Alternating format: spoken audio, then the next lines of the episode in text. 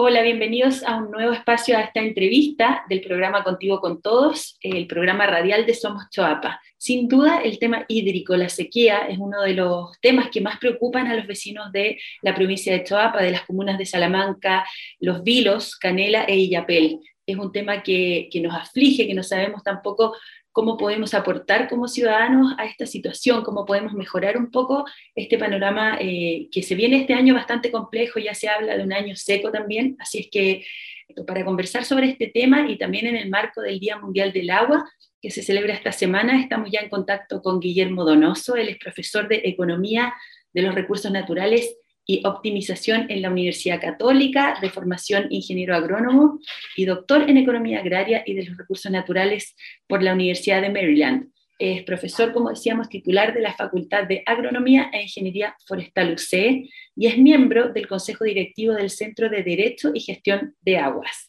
Hola, don Guillermo, muchas gracias por acompañarnos. Muy buenos días, Catalina. Muchas gracias por la invitación.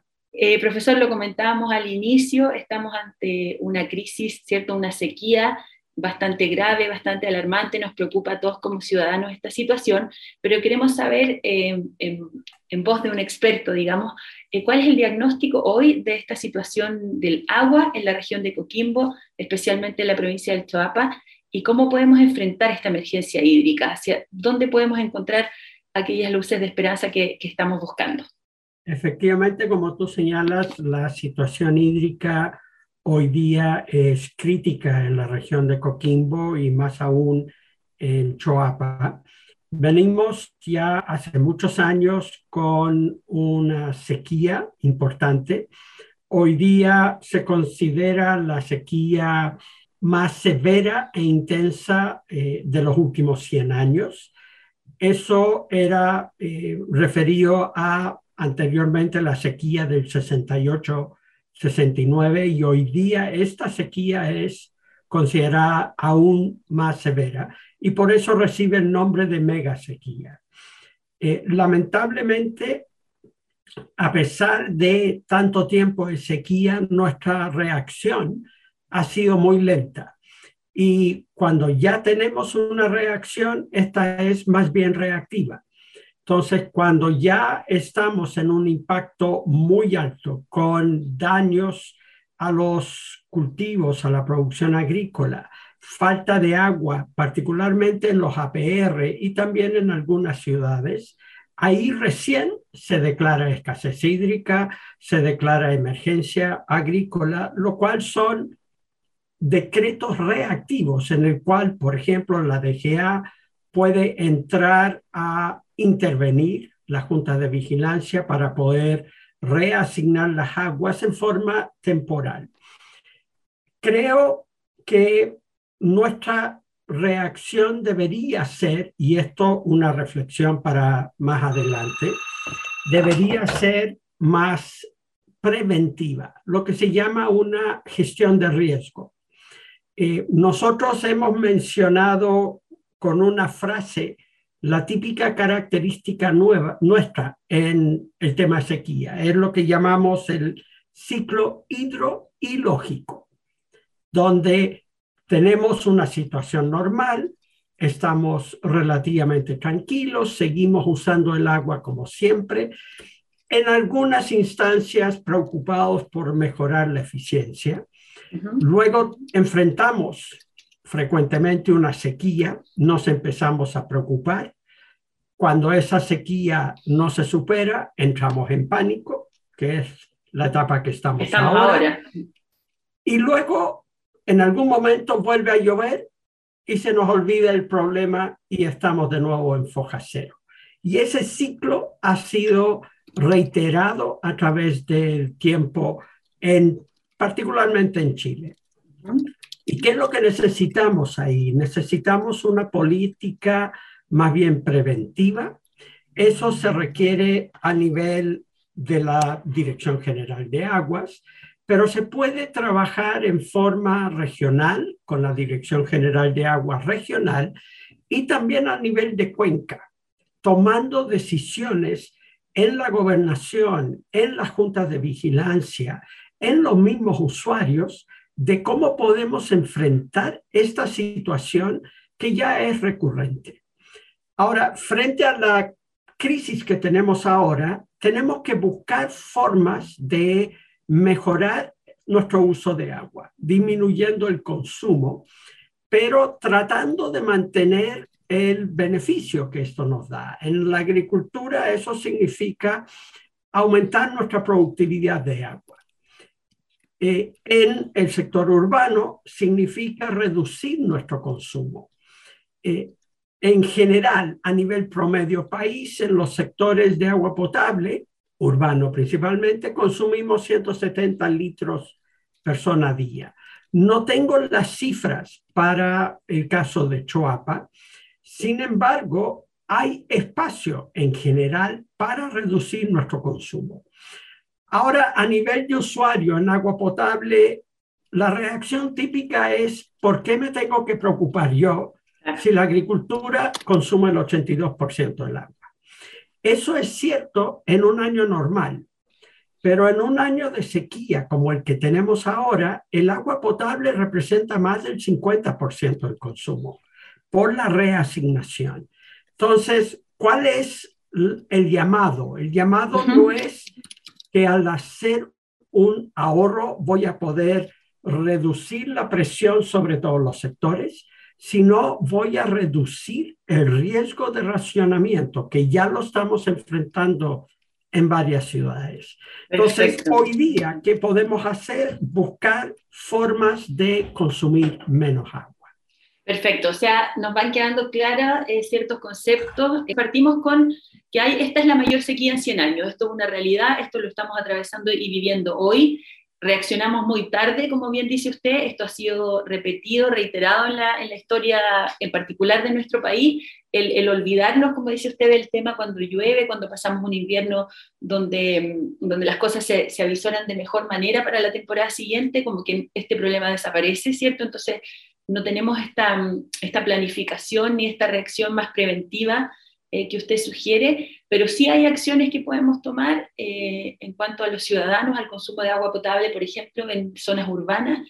Eh, sí estamos llamados todos a reducir entonces el, el, consumo pensando en que de esa manera reducimos también el riesgo de racionamiento. O sea, ahí hay una acción súper concreta y clara. Cuando decimos, profesor, reduzcamos nuestro consumo diario, que hablábamos que es de 170 litros por persona a nivel nacional, ¿Qué acciones concretas usted nos podría sugerir que podemos hacer en nuestras casas con nuestra familia? En nuestras casas debemos considerar que un consumo básico para, para el ser humano se considera a nivel de la Organización Mundial de la Salud aproximadamente 100 litros por persona día. Ahora, ¿qué podemos hacer en nuestros hogares? Eh, por un lado, podemos reducir el consumo de agua en acciones como, por ejemplo, cerrando la llave, como típicamente uno eh, menciona cuando se lavan los dientes. Podemos lavar las losas con, no con el agua corriendo, sino enjabonar todo y luego enjuagar.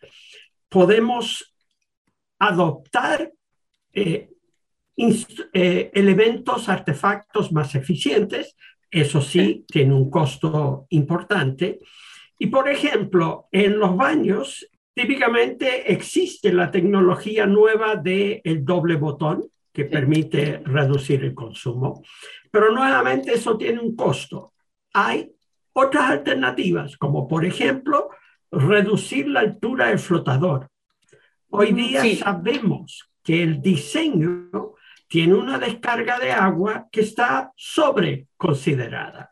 Entonces yo puedo reducir la altura del flotador para acumular menos, me funciona igual y reduzco significativamente el consumo de agua. Una alternativa más artesanal es incorporar una botella, por ejemplo, de litro y medio, de tal manera que el volumen que se acumula es menor y así gastamos menos agua. Entonces, hay acciones que puedo hacer. Ahora, si estoy regando tengo que manejar las horas en que riego, que sean más bien de madrugada, final de día, no a pleno sol. Debería buscar formas eficientes de regar y ojalá empezar a pensar en modificar nuestras áreas verdes. Eh, las municipalidades tienen áreas verdes con especies que son de muy alto consumo de agua. Deberíamos empezar a pensar en vegetación más autóctona, más de, nuestro, de nuestra zona, y eso me va a reducir importante consumo de agua. Perfecto. Profesor, también lo deslizaba usted, ¿cierto?, en, en, la primera respuesta en esta entrevista, el tema, por ejemplo, del regadío también y de la importancia, que es lo que uno desprende de su comentario, de la importancia también de esta coordinación, de esta colaboración público-privada, donde hayan ¿cierto? Eh, tanto los organismos del, del Estado, ¿cierto? Que se, que se hagan cargo, que asuman que concreticen ciertas medidas en conjunto, por ejemplo, usted decía con las juntas de vigilancia, con distintas agrupaciones que hay de regante. Eh, ¿Hay ahí una clave, eh, profesor, como respecto a cómo podemos enfrentar este tema, el unirnos, el unir fuerza, el que uno quizás tiene el conocimiento, otro podría aportar económicamente, en el caso de los privados, por ejemplo, para implementar ciertos planes? Eh, ¿Hay ahí como algo de esperanza en la colaboración, por ejemplo? ¿Es un camino a seguir? Yo diría que el camino a seguir es una gestión más colectiva, donde a nivel de usuarios eso se da con mayor o menor grado de efectividad. Pero lo que tenemos que hacer es ampliar esa gestión. Tenemos que incorporar a todos los sectores. Entonces, debo sentar a la mesa no solo a los usuarios, a los que tienen derechos, debo sentar a la mesa todas las empresas agrícolas, mineras, debo sentar a la mesa la sociedad civil. En ese contexto vamos a lograr compartir más información, que primero es un elemento clave.